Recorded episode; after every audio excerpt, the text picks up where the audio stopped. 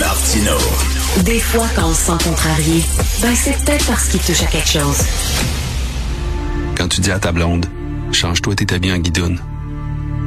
Change ton mot de passe que je vois tes messages. Vas-tu finir par changer d'idée maudite bokeh? Change d'air quand tu me parles. Faut que tu changes d'amis. Ça, c'est une des publicités euh, gouvernementales qui a été euh, présentée, diffusée dans les médias euh, pour sensibiliser les hommes justement là à la violence contre les femmes, violence psychologique, hein, pas seulement physique. le gouvernement a fait la job, c'est-à-dire qu'ils disent aux gens, ils disent aux hommes qui ont des problèmes à contrôler, entre autres leur rage, aller consulter, aller voir des psys, c'est une bonne chose.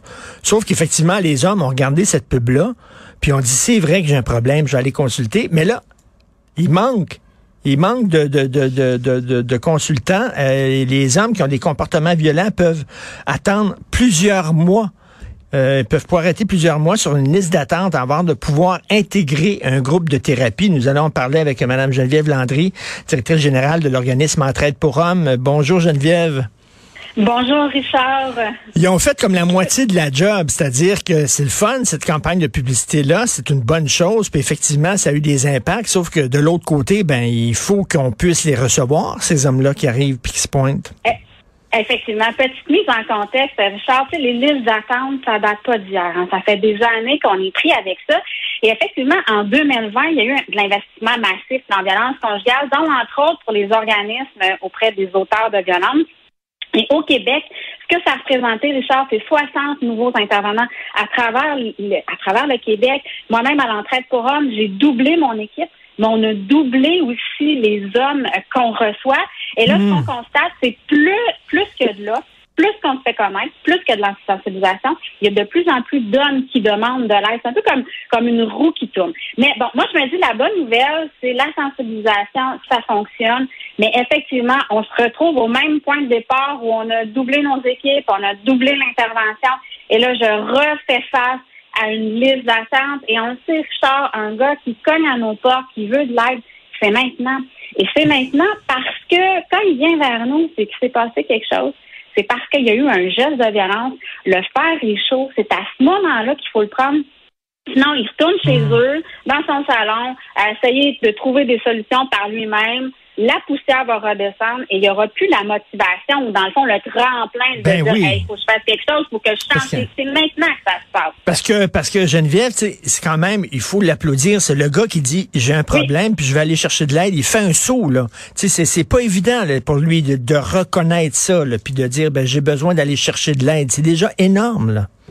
C'est énorme, c'est très honteux là. C'est pas pas glorieux là de dire j'ai un problème de violence. Et c'est pour ça que les gars euh, les hommes, quand ils arrivent dans nos bureaux, souvent, ils vont dire, eh ben, j'ai un problème d'agressivité, j'ai un problème d'émotion. Et c'est correct parce que comme intervenant, on le sait à quel point c'est difficile de le nommer. Et de toute façon, c'est notre travail à nous hein, de mettre les bons mots, de l'aider à mettre les bons mots et de l'aider aussi à trouver la motivation pour poursuivre son cheminement parce qu'on ne règle pas ça en deux, trois rencontres.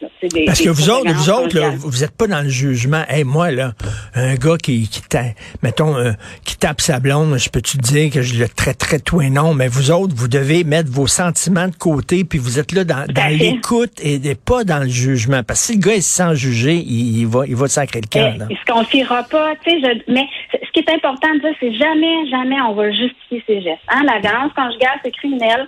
Ça reste comme ça. Et je vais toujours travailler dans la responsabilisation. Il faut que ce gars-là reprenne le pouvoir sur sa vie à lui. Mais effectivement, si je veux confier, tu sais, si moi je veux confier mon plus grand secret, faut que je te fasse confiance en bébé. Puis il faut pas que tu sois dans le jugement, sinon je te dirai pas la vérité, je te dirai pas ce qui s'est réellement passé. Et moi, comme intervenante, si j'ai pas tous les éléments de ce qui s'est passé parce que tu es trop gêné de me le dire, ben je vais travailler avec les hmm. mauvais éléments. Je serai pas aidante.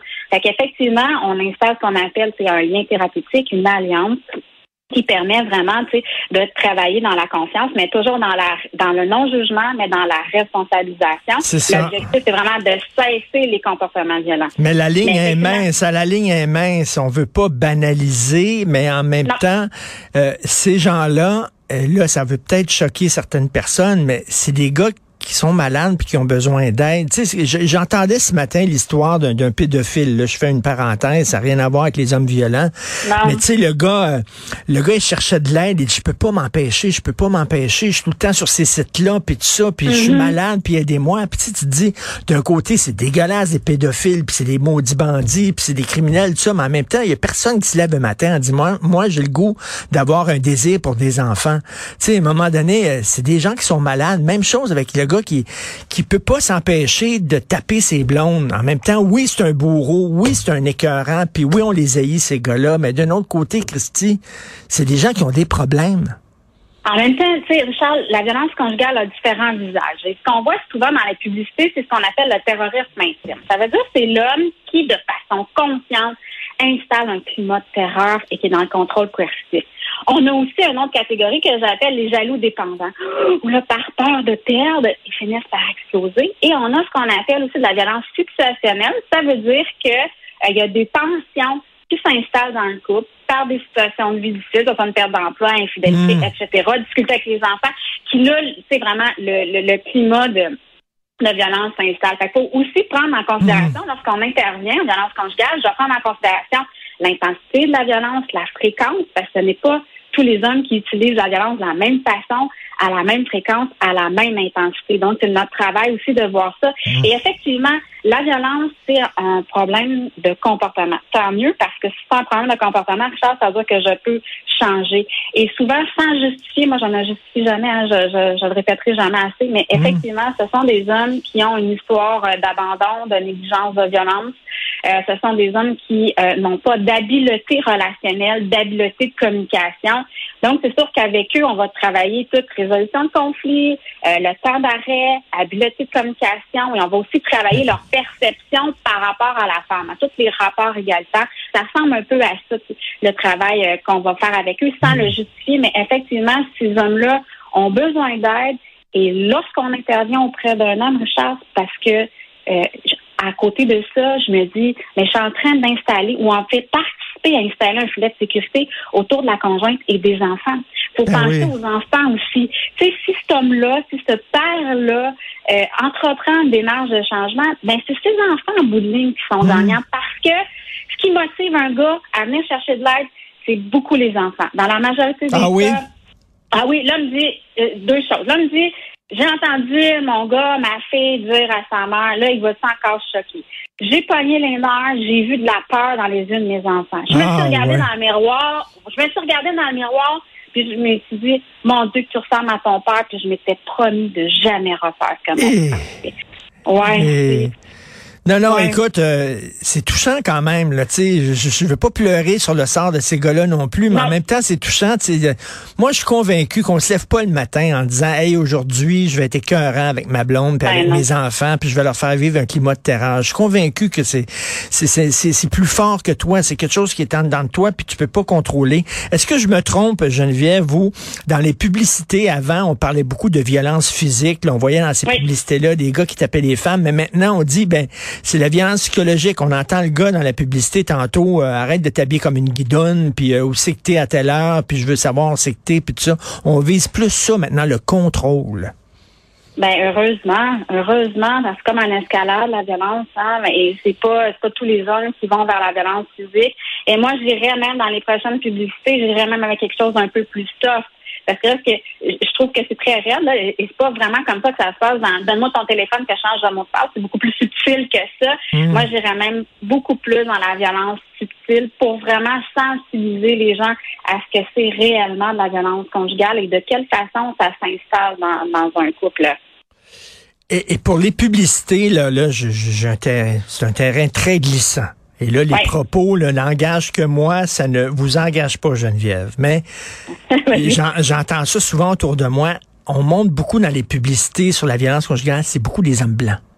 Beaucoup. Puis j'aimerais ça qu'on parle aussi aux, autres, aux communautés ethniques aussi. Il y en a de la violence aussi conjugale dans certaines communautés ethniques. Il y en a aussi du contrôle dans certaines communautés. On dirait que c'est un problème qui ne regarde que les, hommes blancs. Il, ben, il, y en manque de diversité dans euh, les pubs. Là. De un, dans les publicités, il manque de diversité. Et je te dirais aussi, Richard, tu sais, dans les organismes, je suis présidente d'Acardum qui regroupe 30 organismes à travers le Québec. Il reste qu'on n'est pas encore adapté. On, tente de s'adapter, mais il y a toute la communauté anglophone euh, c'est difficile. Donc, on va adapter des services beaucoup plus par visioconférence pour avoir un, bassin. Il y a les Autochtones. Nous, on est loin encore de, de ce milieu-là. Et, et, et, aussi, il faut prendre en considération tu sais, les, les communautés immigrantes, les, les nouveaux arrivants. Tu sais, des fois, je me dis, pour régler un problème de violence conjugale, il faut toujours bien que tu aies un toit, que tu aies de la nourriture, que, que tes besoins de base soient réglés. Donc, c'est ça qu'il faut tenir ça en compte. Oui, mais, c'est des gens souvent aussi qui sont poignés avec leurs valeurs de leur pays, pas tous, mais il y a des pays où je m'excuse, mais les hommes et les femmes sont pas égaux là.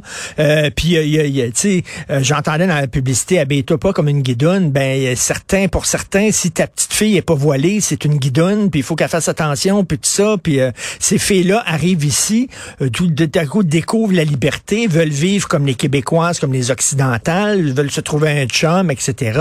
Et souvent le père, on, pense au Safia, ce qui est arrivé là. Le père, lui, est encore dans ses anciennes valeurs euh, ça fait un clash entre les parents puis les enfants. Dire, ce serait le fun qu'on parle de ça aussi dans ces publicités-là. On n'en parle pas. Effectivement, effectivement. il y a des particularités dans, dans chaque communauté à laquelle il faut tenir compte. Et c'est la raison aussi pour laquelle les, les organismes pour hommes au Québec, pour autant de violence, on n'a pas des services genre un service pour les blancs, un service pour ci. On, dans un même groupe, ben on va retrouver un autochtone, un blanc, parce que c'est en étant ensemble qu'on va avancer, qu'on va défaire nos préjugés et, et, et ça, le travail reste absolument le, même. Oui. Est-ce que ça marche? Est-ce que ça fonctionne, ces thérapies-là? Ben, j'espère bien, Richard, parce que ça fait 25 ans que je travaille en Parce que j'y serais plus si ça fonctionnerait pas. En fait, la littérature, la littérature scientifique date de très, très longtemps, de plus de 20 ans. Mais ce que ça dit, c'est que dans 76% des cas, on voit vraiment une diminution de la violence. Euh, moi, lorsque je parle de réussite, je regarde ça et c'est sûr que au niveau des désistements, il y en a beaucoup entre l'appel téléphonique et le premier rendez-vous. Il y a à peu près 30% des gens qui ne se présentent pas. Par contre, à partir du moment où un homme intègre un groupe euh, d'intervention, euh, c'est à peu près 80% qu'ils finissent. Donc, je me dis c'est 20 semaines. Donc, pour moi, c'est une réussite d'avoir que 80% des hommes euh, ont persévéré, hein, se sont engagés et ont mmh. persévéré dans le, cheminement. C'est aussi une réussite lorsqu'on voit qu'on a à peu près 20 de notre clientèle par année qui sont des anciens participants. C'est-à-dire des hommes qui nous appellent en disant là, je vis un, un, moment difficile puis je voudrais surtout pas rejeter. Est-ce que je peux refaire un processus? 20% refont un processus et il y a à peu près 25% des appels qu'on a qui sont aussi des anciens participants qui disent peux-tu avoir une ou deux rencontres parce que ça va mal à la job, ça va mal avec ma femme, de juste hmm. être sûr de, de bien maintenir mes outils. Ça, pour ben moi, ça fait partie d'une réussite. Quand j'ai un jeune homme qui arrive qui dit hey, mon meilleur ami, mon père, mon collègue de travail me dit qu'il est déjà venu ici, fait que je viens vous voir. Ben, bravo. Ça, fait partie Bravo à ces gars-là. Bravo. Vraiment, il faut l'applaudir. Des gars qui disent j'ai un problème puis je vais aller chercher de l'aide. Moi, je trouve ça fantastique. Qu'est-ce que tu dis, Geneviève, aux gens qui disent ça prend deux, ça prend deux personnes pour danser le tango? Oui, le gars il a explosé, mais sa blonde assez en tabarnouche sur quel bouton appuyer. T'en penses quoi? Tu es toujours responsable de tes gestes, Richard. Tu sais, même si toi puis moi on chicane, puis tu me dis une vacherie, ben j'ai le choix de te répondre par une vacherie. J'ai le droit, je, peux te répondre par quelque chose de très respectueux. Je peux sortir de la pièce.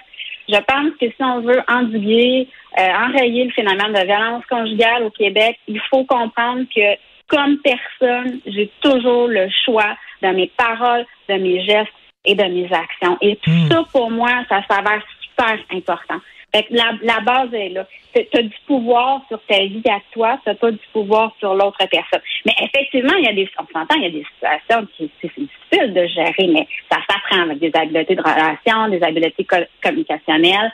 Il y a une façon, il y a un moyen d'avoir des outils qui nous permettent de bien réagir dans la dans les situations où hein, c'est émotif et qu'on a de la difficulté à se contenir. Et en terminant, euh, euh, qu'est-ce que tu penses des événements récents, Laval, le gars qui a foncé sur une garderie euh, le gars qui a foncé sur des gens dans la rue. bien sûr, c'est pas nécessairement la violence conjugale. C'est pas un gars qui est violent envers, mais c'est un, peu le même pattern, peut-être. Mais c'est pas le même pattern. Moi, ce que je trouve dangereux de tous ces, ces, ces événements-là, quand on les mêle à la violence, c'est et ce n'est pas violence conjugale, c'est autre chose. Et ce n'est pas mm. toujours santé mentale. Hein. Il n'y a que 30 des, des tueries de masse ou des meurtres de masse euh, que c'est la santé mentale. Et c'est quelque chose de bien à côté qui est très différent. Moi, tu vois, je pourrais même pas t'en dire plus. Ce n'est pas mon expertise. Quand on parle de violence conjugale et familiale, on parle de, troubles relationnels dans l'intimité, ce qui n'est pas le cas. Mais il en demeure pas moins, je que c'est d'une tristesse inouïe, c'est une impuissance au Québec qu'on vit lorsqu'on fait face à ces événements-là. Reste, reste que c'est des hommes, hein. c'est dans 99% des cas, c'est des hommes, les tueries de masse comme ça. Là. Il y a une violence chez l'homme, chez certains hommes. Tout à fait. Ben, dans, dans toutes ces violences conjugales, on est rendu à peu près à à 75% des violences conjugales dénoncées, c'est des hommes, 25% c'est des femmes. Euh, dans les infanticides chez les jeunes enfants de 0 à 1 an, là, on voit plus de femmes. Euh, ça s'explique par le fait que c'est souvent la femme qui est en congé de maternité, donc beaucoup plus proche de l'enfant.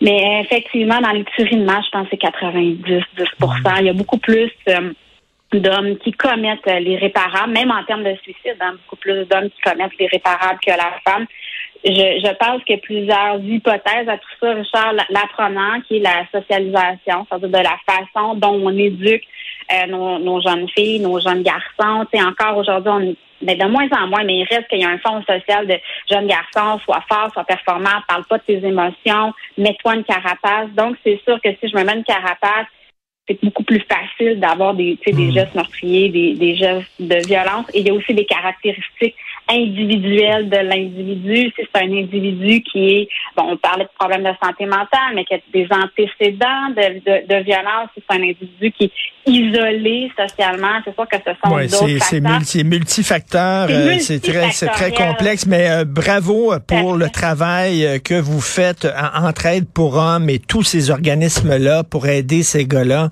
Mais comme on le dit, la pub est efficace. Maintenant, ça prend quand même plus d'argent. Pourquoi? Pour embaucher plus de thérapeutes pour pouvoir recevoir tout ce monde-là. Merci Geneviève Landry. Merci beaucoup. En terminant, Richard, j'invite les auditeurs à aller voir les hommes, à aller voir la plateforme prendslair.com qui est de la sensibilisation à violence conjugale. OK. Merci beaucoup. Bye. Bonne journée. Merci. bye.